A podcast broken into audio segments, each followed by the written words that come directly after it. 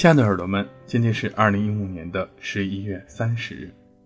不要因为工作不起眼而就去拒绝它，没准啊，它会给你带来更多的好运。这是茱莉亚·摩根所说的。建筑呢，既是一门艺术，也是一种职能，它需要用实际的工作能力来进行协调。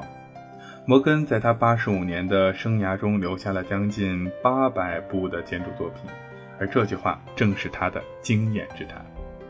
摩根在加利福尼亚大学读完建筑之后，到法国深造。一九零二年，他从法国设计艺术学院毕业之后，回到了美国，以加州为中心，他设计了住宅、学校、教会、公共设施等多部相应的作品。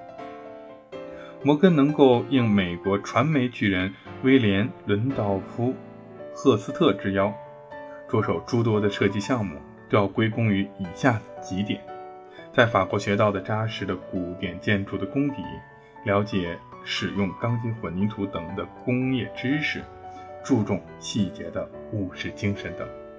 所以，不要因为工作不起眼你就拒绝它，没准呢，它会给你带来更多的好运。晚安，建筑师。亲爱的耳朵们，全球化思维，本土化行动。这是巴克敏斯特·夫勒所讲的。在第一次大战时期，二十岁出头的夫勒就成为了一名海军的士兵，乘船四处航海。此时的经验加上年少时代的乘船体会，对富勒的人生以及他的作品起到了决定性的作用。随后，作为建筑师的资历的增长，富勒开始认识到了文明起源于大海。于是他开始从全球乃至全宇宙的角度来解释自己工作的意义。到了八十岁高龄，他还不忘用自己积累下来的草图，向肩负未来的孩子们解释：自然界中几何学的法则和文明大多都是从海洋技术发展而来的。